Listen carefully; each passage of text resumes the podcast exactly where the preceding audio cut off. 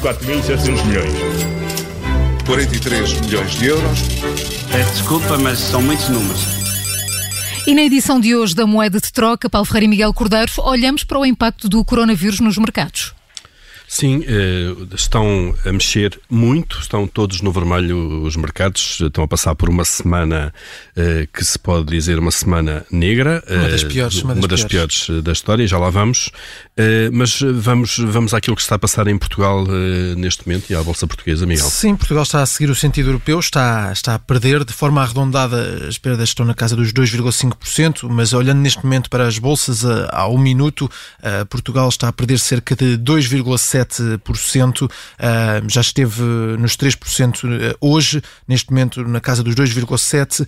Ah, não há nenhuma empresa do PCI 20 com um sinal positivo, todas as empresas estão no vermelho. Altri, BCP, EDP e CTT estão entre as que perdem mais. A bolsa está em mínimos que não se verificavam desde agosto do ano passado e só nesta semana o PCI 20 já perdeu cerca de 10%, ou seja, está a ter a pior semana em 10 anos algo semelhante só tinha acontecido em maio de 2010. E este é um cenário que se encontra um pouco por todo o mundo, mas olhando agora para esta última sessão, indo um pouco ao correio do relógio, os mercados asiáticos eh, já fecharam, fecharam há cerca Sim. de duas, três horas, eh, e a razia também foi geral nesta última semana, naquela que foi a última sessão da semana eh, para eles. A Bolsa de Hong Kong caiu 2,6%, a de Xangai, uma das principais na China, caiu 2,9% e a praça da Coreia do Sul também a cair 3,3%. Na Europa, que está agora a começar eh, na primeira hora ou segunda hora de, de negociação, a razia também é geral, quedas médias superiores a 3%. A Bolsa da Alemanha, o país que tem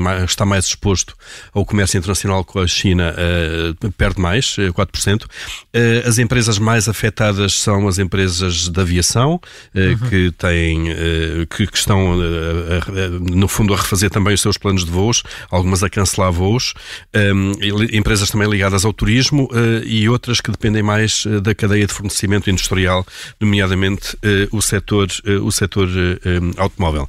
Em termos internacionais, aguarda-se para cerca da nossa hora de almoço a abertura de Nova Iorque, que vai ditar o tom, mas as contas podem ser feitas já. Os mercados americanos estarão a viver esta semana uma das 15 piores semanas de sempre, em 124 anos de história um, do índice Dow Jones. E só para saber de, de, que impacto é que estamos a falar, estamos, estamos a comparar uh, com semanas de outubro de 2008, isto é, em plena crise financeira, em setembro de 2001, eh, o 11 de setembro, o mercado, eh, na primeira semana em que abriu, depois dos ataques terroristas, caiu cerca de 15%.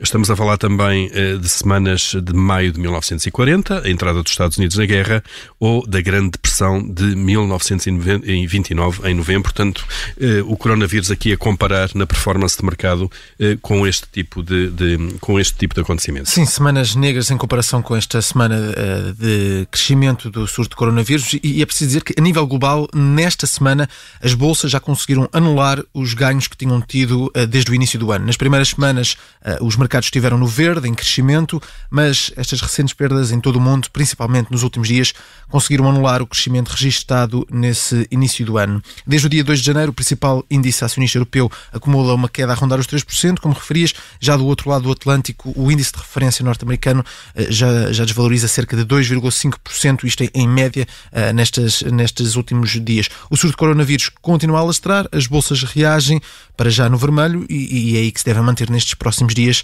uh, para já sem possibilidade de, de, prever a dimensão desta queda dos mercados. Foi mais uma edição da Moeda de Troca, sempre com o Paulo Ferrari e o jornalista Miguel Cordeiro, aqui na Rádio Observador, no nosso site e, claro, sempre em podcast. 4.700 milhões.